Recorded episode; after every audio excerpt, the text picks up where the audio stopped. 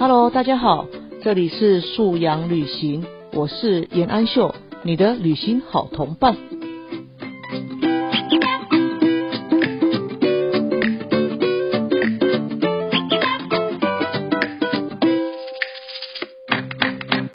数位阅读这一块，在非纸本上阅读，其实是孩子学习的未来的趋势。在那个国际大型的考试啊，孩子都是上机去测验，他也是在荧幕当中去看那些文章，看那些题目，然后去做到。所以透过非纸本的去考试或去学习，真的是孩子已经是不可能改变的未来的趋势哈。所以让孩子知道什么叫数位阅读。让他知道，哎，有一个有一个工具叫做电子阅读器，在电脑上看字，他也可以习惯，然后他也可以在这当中，他练习他的专注的程度哈。我觉得这个是必要的。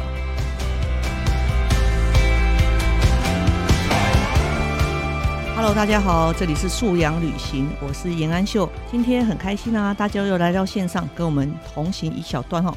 那我们今天想要谈一下电子阅读器。之前在粉丝专业上面啊，其实会有爸爸妈妈留言给我，他们很想要听听看，呃，像我们这样很重视阅读的家庭啊，重视小朋友阅读的父母哈，我们对电子阅读器的看法啦。然后这个部分呢，哎，其实我有给我们家水果姐姐准备一片六寸的电子阅读器哦。当时的情况是这样，就我很喜欢她阅读，那她对于阅读小说哦，她的兴趣也很浓厚。但是起心动念其实是为了他的眼睛啊，就是觉得就孩子他对那种，嗯，像小说呢，大家那个编排其实是比较密闭的嘛，然后那个字也比较多啊，再加上他到了某个年纪之后，我希望他可以开始看看金庸，进入金庸的武侠世界啊，看看我们那很很所谓很经典的武侠小说。但我觉得金庸的那个字真的太多了，第一你那个书厚重啊，占空间啊；第二我希望说他在看金庸小说这一块的时候。他可以转到电子阅读器上面去看，然后是基于这个原因，所以我帮他准备了一片六寸的电子阅读器，然后也帮他在呃网络商城上买了相对应的呃金庸小说。电子阅读器上是这样，它就是机器要搭配它的类似它的书城啊，比如说我们叫 Kobo，然后台湾还有另外一个叫做 Readmo 哈，就自己有自己的书城，然后买的书就可以。呃，在你的电子阅读器登录你的账号之后呢，你那个书籍就会下载到你的电子阅读器哈。那当然有一些是所谓的开放性的档案，然后有有些图书馆他们的也有让人家借电子书的下载，那就是另外要去找另外合适的电子阅读器，然后你跟那个图书馆借书也一样可以下载回来看哈。那这就是电子阅读器它就是便利的地方了，但是它的比较不便的地方就是，你今天买一本书，你可以。明天借给同学看，借给同事看，但阅读电子阅读器就不行，它那个档案就是锁在你的那个机器里面。你除非你是整片电子阅读器借给人家，否则你无法再把那个档案转出去哈。好，这这是一个情况。哎，当时是为了要让水果姐姐她可以去。进入那个金庸的武侠世界，然后因为就希望说她用电子阅读器看，所以她到目前为止她的电子阅读器的经验也就仅止于我帮他买了几套的那个金庸的武侠小说了。那我自己个人啊，我对电子阅读器这这个产品啊，我就是还蛮高度接受的啊。那我手边也有哦两三片哈，就是有纯粹电子阅读器，然后也有那种平板，然后装那个电子阅读器器的，就是那个的 app，那你一样可以看。然后之所以会让孩子觉得电子阅读器是一个阅读载体的一个选择，主要是因为它就是还是比较接近电子纸哈，就是说它的那个光线啊，或者是还对孩子眼睛的的保护程度哈，就是会跟纸正常的纸比较接近，而比较不会像是手机或者是像平板那样的那个具有那个蓝光哦，会对眼睛比较不好。第一个是。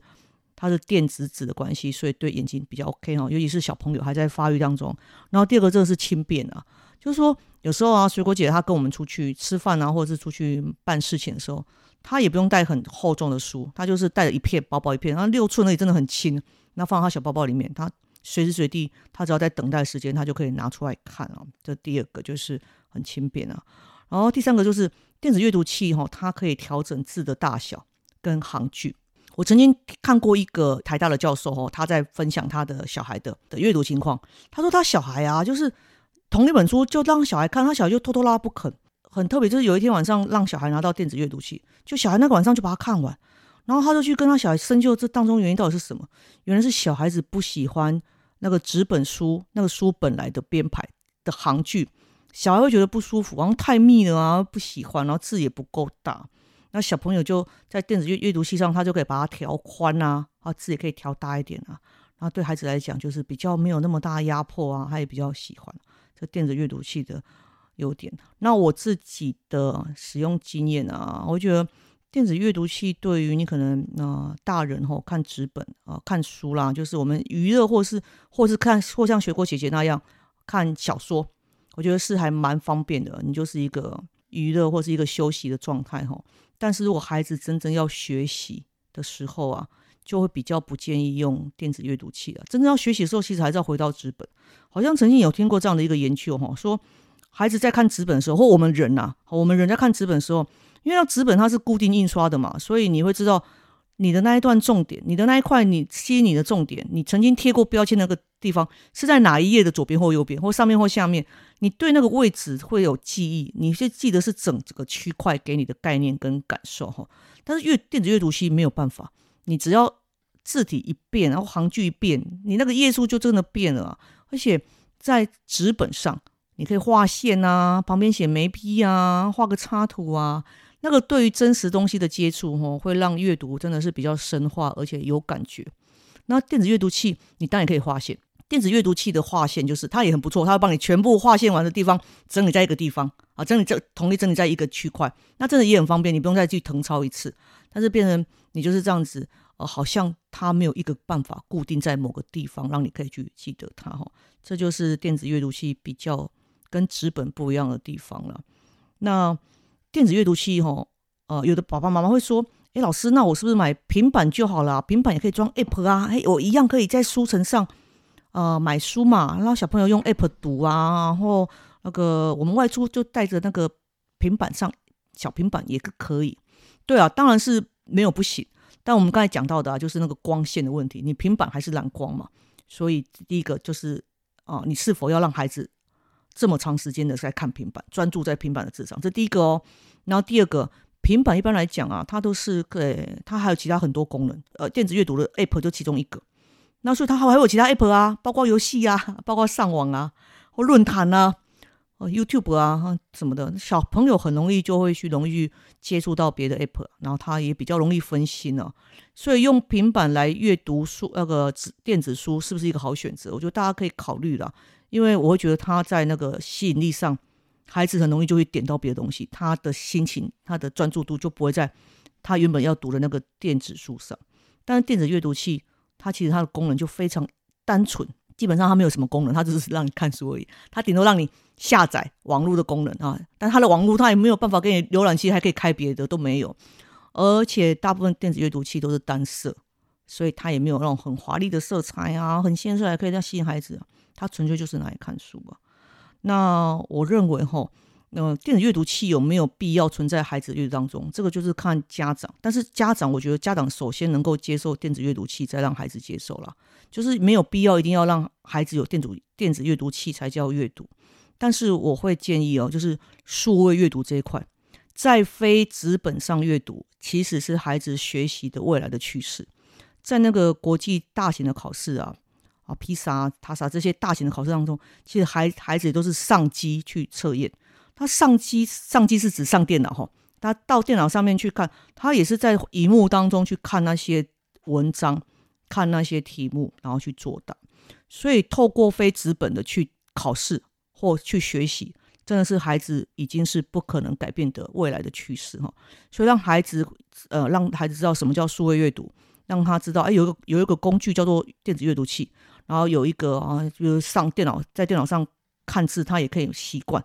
然后他也可以在这当中，他练习他的专注的程度哈。我觉得这个是必要的啦。那至于用电子阅读器有没有急着说成为家里的一个部分呢？我觉得大家可以衡量，但是父母倒是可以从自己开始做起，因为现在电子阅读器其实技术还蛮成熟的。然后如果是比较小尺寸的，大概三五千块就有。然后其实父母可以先买来啊，父母也可以先体验一下。但是电子阅读器比较适合读文字，你那个有漂亮的图绘本，或者是你要看一些艺术鉴赏的书，哦，你需要看一些摄影的书，哦，你就比较不适合，因为它的颜色就很单一啊，它没有办法给你很漂亮的色彩。那我自己很喜欢摄影，我也很多摄影书，但摄影书能不能拿电子阅读器呢？你会觉得很遗憾啊，因为你就看不到那些漂亮的光线，它怎么样？就是就是让你的摄影技巧提升或是什么的，对啊，我们看摄影书其实就是要看它漂亮的光线嘛。那这个电子阅读器就不适合，但你纯粹要看看小说啊，我们刚刚讲的啊，那个那个水果姐姐的，然后看金庸小说，或我们大人想要看一些所谓的畅销书，现在呃很流行的书。你可能下了单，你还要等博客来帮你寄来，或者是那个流物流帮你送来，你要可能等个两天。但阅读电子阅读器是你只要在那边下了单，你买了电子书，它其实三十秒就派送到你的书柜了，你可以马上就取得。好，你在取得上真的是便利很多啦。但相对啊，便利很多就会导致另外一个另外一个错缺点，就是你或许就是不会有机会把它看完，因为你觉得取得太容易啦，就放着有机会再看，这就是另外一个可惜哈。但是我呃今天分享这个的呃重点是想要跟爸爸妈妈说，就是我们刚有分析了一下优缺点嘛，那也呃谈了一下说他可能对孩子的影响，但是数位阅读是一个趋势，对，今天不管孩子用电子阅读器、用平板、用电脑，都要让他知道他的世界当中有这样的工具，他也要让他有机会尝试去用啊，这是对他往后的学习，这是一定必要存在的。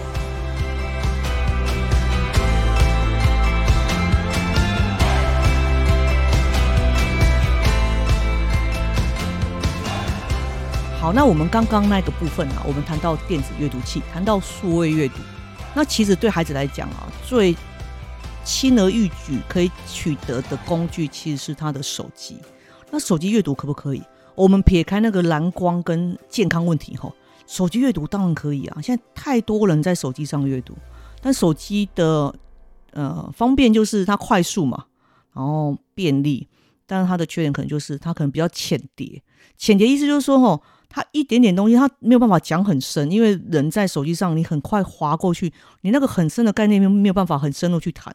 那孩子可能看一点点，他或许耐心不足，或许他没有那个时间，他就划过去了。所以，变成手机上的阅读，其实训练的我们缺乏的不是讯息的来源，在手机上阅读，我们缺乏是耐性。好，那你你没有耐性，你就不会有机会吸收进来。好，手机阅读吼，我觉得迟早要让孩子也要去接触，但是或许我们不管孩子，他也一定会接触到啦，因为他跟他的同台在那边没喜剧在那边谈来谈去的时候，那就是很浅碟的阅读嘛，或者是我看到看那个小朋友的那个班群聊天里面，他们也都会贴连结，然后可能连结是小小的笑话，或是那个什么呃影片啊，这这或是或是什么班级老师宣保什么事情。这个在手机上看字就是一种手手机阅读啊。那我们父母其实会很担心的，就是说今天孩子会来跟我们谈，他要用手机做多少正经事。好了，手机阅读啊，老师叫我们读一本什么小说，他要给我们电子档，有 PDF 在手机上看。好了，我们相信他，但是我们后来发现，哎，你怎么不是在做这件事？你怎么不是在做？你告诉我的哎你去。让我发现你在跟同学聊天，在 B 里面哈，家长可能比较担心的是这个了。好，那我们切成两个部分嘛，一个就是我们要正向的看待孩子把手机当成是一个学习的工具这一块啊，我们基本上要先提供足够的信任给孩子，因为确实学校老师会慢慢的增加这部分的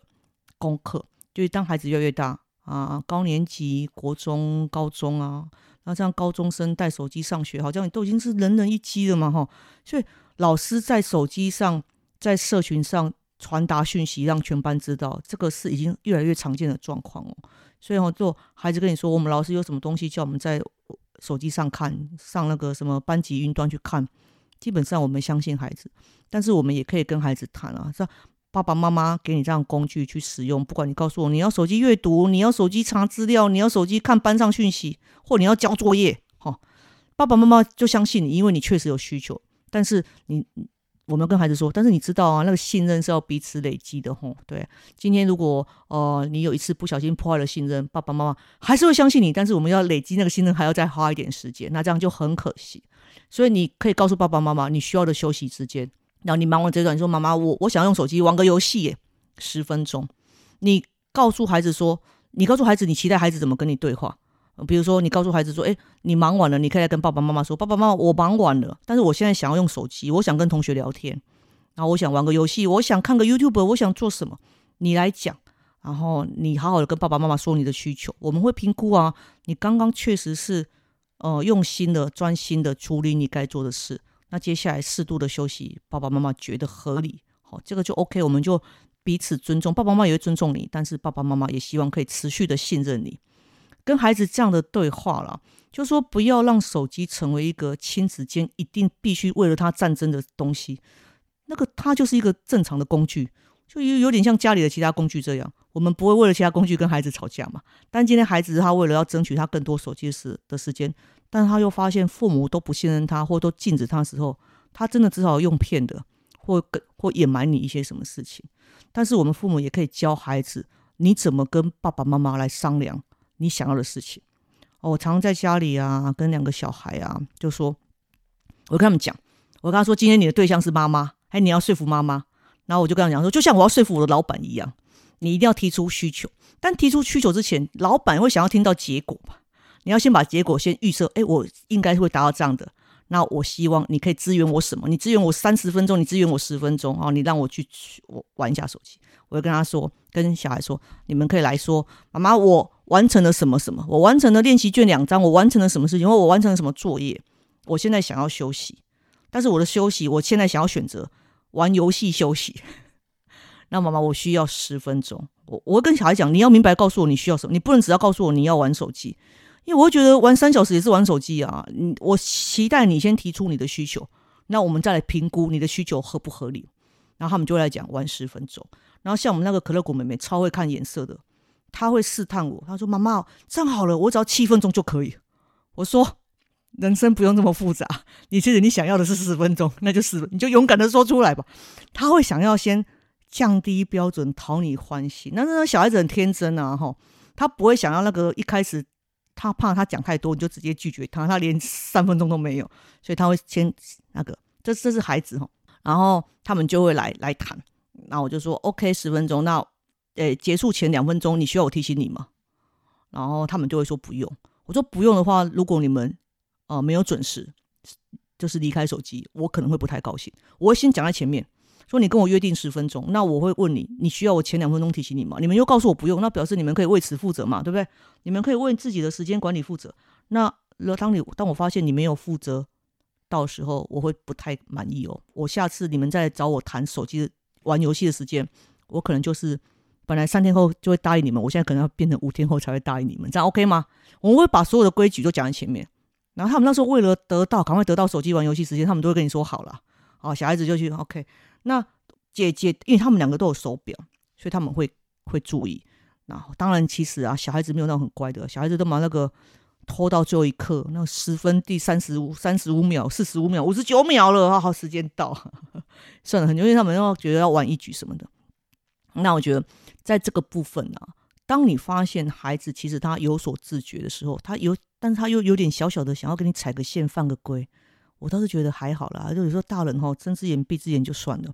对啊，他其实他知道他十分钟，但他就是那个十分，他不可能一开始十分一到他就给你收起来，没有，他要跟你拖完一下哈。这个，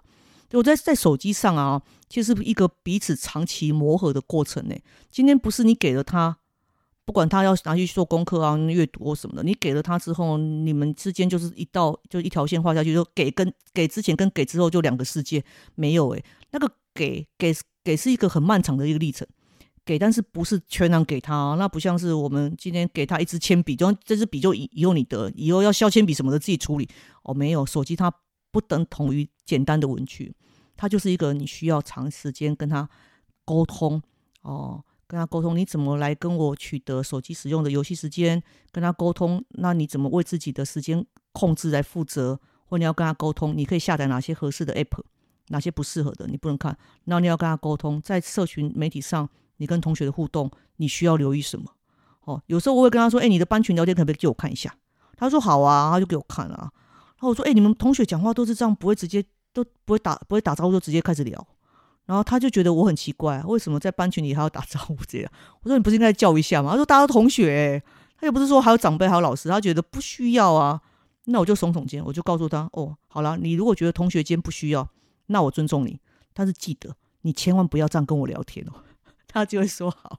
有一次啊，很好笑，我去接他，然后因为那天爸爸出差吧，我去接他放学，还是接他下下课之后我去接他，然后因为他先下课，他就赖我，他只赖我四个字：我下课了。那我那时候开车开到一半，我就把车停路边。我就我就直接回答他，因为我知道他赖我，我下课表示他他已经下课，他等我，他说他在开看着手机，我就回答他说：“你在跟谁讲话？”我就这样直接回答他。然后我回完这句之后，我就又把车又去往往他的那个学校方面看，然后他就把那句收回，他就改一句：“妈妈逗点，我下课了。”然后后来我接了他，他上车，我说：“不错啊，你后来改的不错，但是你可以一开始就这样讲。”然后就好了。对，就是在这种细节上啊，好像有人会觉得好像是个啰嗦的妈妈，你管那么多。但是我觉得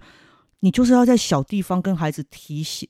你今天你在跟大人或者在跟人互动的时候，你真的要讲，你不要那种没头没脑一句，呃，我怎样我怎样，你那个前面没有叫人，已经没有提出你的需求。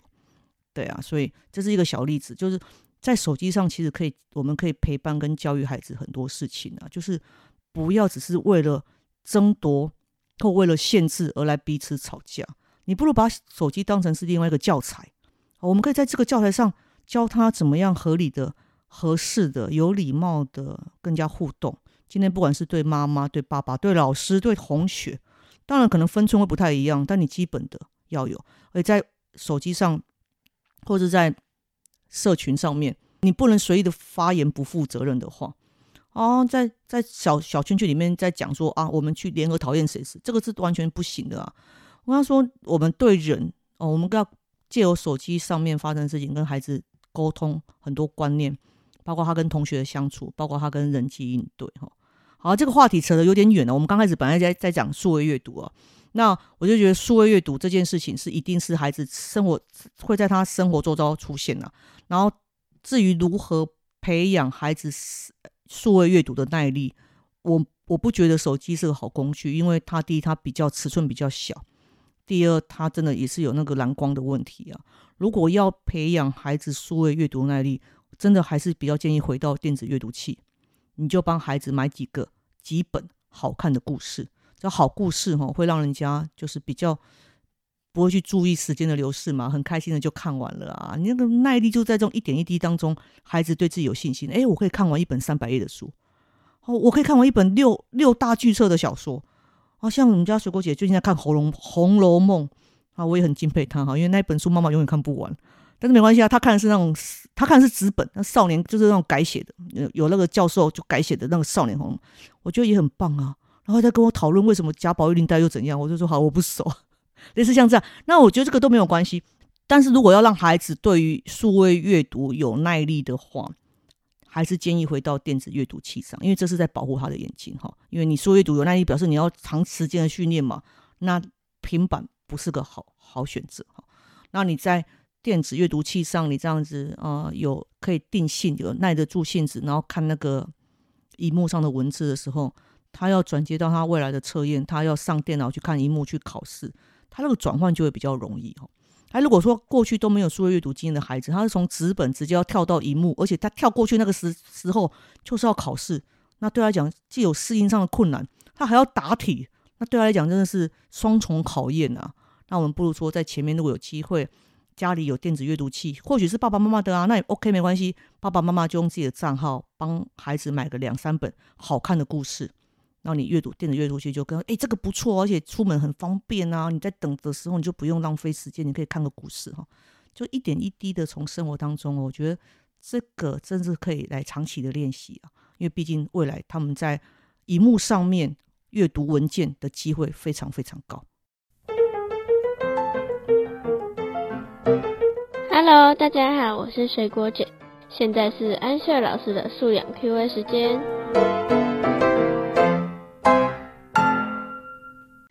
好，我们这一集的 Q&A 啊，我们来谈一下哈啊，之前有妈妈留言给我，手足间的冲突如何心平气和的处理？好啦，就依照我自己的经验啊，就是第两个重点哈，第一手足间的冲突，第二心平气和。那依照我自己的跟孩子互动跟呃自己的经验啊，啊，如果妈妈爸爸吼自己跳下去那个情境当中吼，很不容易心平气和哦。就你的情绪很容易会受到孩子间互相的拉扯跟影响啊。那反正爸爸妈妈如果没有先 hold 住自己的情绪，把自己的内在稳固好哈，你这样下去跟孩子这样，呃，又有带着情绪跟他们对话，那其实效果不会更好。但是我觉得哈，有你要看啊，你的手足冲突是到什么程度？如果只是孩子间拌嘴，或是在那边那么就是呢，在这嘴巴上要争谁比较厉害，我觉得这个所谓的这个打嘴炮哈，我们就就算了，就给他们自己去，他们也只是自己好玩哈，就给他们自己去聊，自己去处理。还如果是他们在争夺一个道呃一个东西，或者是在争夺彼此的权益的时候，父母其实可以听一下啦，就是听一下他们的。彼此之间，他们的一定会有自己觉得自己委屈啊，会觉得说好像对方都是比较有利啊，自己就比较吃亏。父母可以就事件本身去跟孩子持平的分析一下，但是父母真的不要就是太把孩子的事，就是把自己的情绪带入到那里面哦。你带入到那里面，你难免可能会觉得，呃，谁好像比较委屈，谁好像比较有道理的时候，孩子间会产生那种妈妈你爸爸你都偏心，你都只有听他的或什么的。我觉得父母就当做听了解，然后这个时候就缓和，不用急着去辨别对错了，或或给予明确的那个指令。有时候孩子间你也要试着让他们就是自己调节哈。那我过去啊，我我们家两个哈，然后姐姐其实比较严格，会纠正妹妹嘛。那妹妹现在长大了也会反抗啊，哈，就像我们。姐姐长大也会反抗我一样，大家都一样哈，大家都想要有自己的主体性啊。妹妹反抗的时候，姐姐会觉得你就是做错啊，你还顶嘴，什么？姐姐会念他，然后他妹妹就会生气，也会回嘴，那两个就吵起来，然后就来爸爸爸妈妈面前呢。那我们其实我们要吵，我们要处理的是是针对那个行为的对错，还是针对后来妹妹的不够礼貌？我觉得这个其实分父母分开看啊。如果那个行为行为。牵涉到安全、健康跟道德，我们当然是家长的线不能后退嘛。如果今天妹妹她啊被姐姐念的的的事情是她可能呃呃就是做了危险动作，或者是他做了会伤害到自己或伤害到家人的事情的时候，姐姐纠正他，我觉得这个时候姐姐其实是对的哈。我们就要这个时候趁机跟妹妹说，你的什么事情是不应该这样做。然后姐姐劝你，你可能会觉得姐姐口气不好，但是姐姐因为很急、很着急，会怕你伤害到自己，所以姐姐是没有错。如果是这种这方面的，父母可以谈。他如果只是呃妹妹然后吃东西还没有吃完，那姐姐嫌她动作慢，然后姐又念他，然后很凶，然后妹妹又生气，又这么跟他吵。如果是这种话，倒是可以回头过来跟姐姐说，妹妹吃东西很慢，但是现在我们家如果没有急着出去，她这是她的悠休闲的悠哉悠哉的休息时间。那其实你没有需要他跟你步调一样啊，你就去做你的事就好，你就让他们继续做啊。对，这是一个在家里一个不急着赶时间的时候的状况。其实你就没有需要去盯妹妹啊，需要这么在几点几分前做完什么事，就是跟姐说你可以放手。我们可以给孩子各自的建议啊，但是我们父母不用很生气，一定是觉得今天一定是谁需要接受处罚，谁怎么样哈。我觉得父母可以让自己的位置后退一点点，然后也让让这件事情有时候只是彼此情绪嘛高涨起来，讲话就比较重，冷却下来之后就发现真的是没什么大不了的哈。那有时候父母就干脆走开吧。如果你研判那个不是安全问题什么的，只是他们两个在那边吵来吵去。父母其实也可以不用处理啊，我们为什么都要处理孩子的那种斗嘴？我们就离开说，你们自己谈，那谈好之后有什么需要，你们再各自来找妈妈讲，我会各自给你们抱抱，各自给给你们安慰。但是现在眼前这件事情，妈妈觉得没有很重要，你们自己沟通就可以了。好，那以上是我们家的经验分享，提供给大家。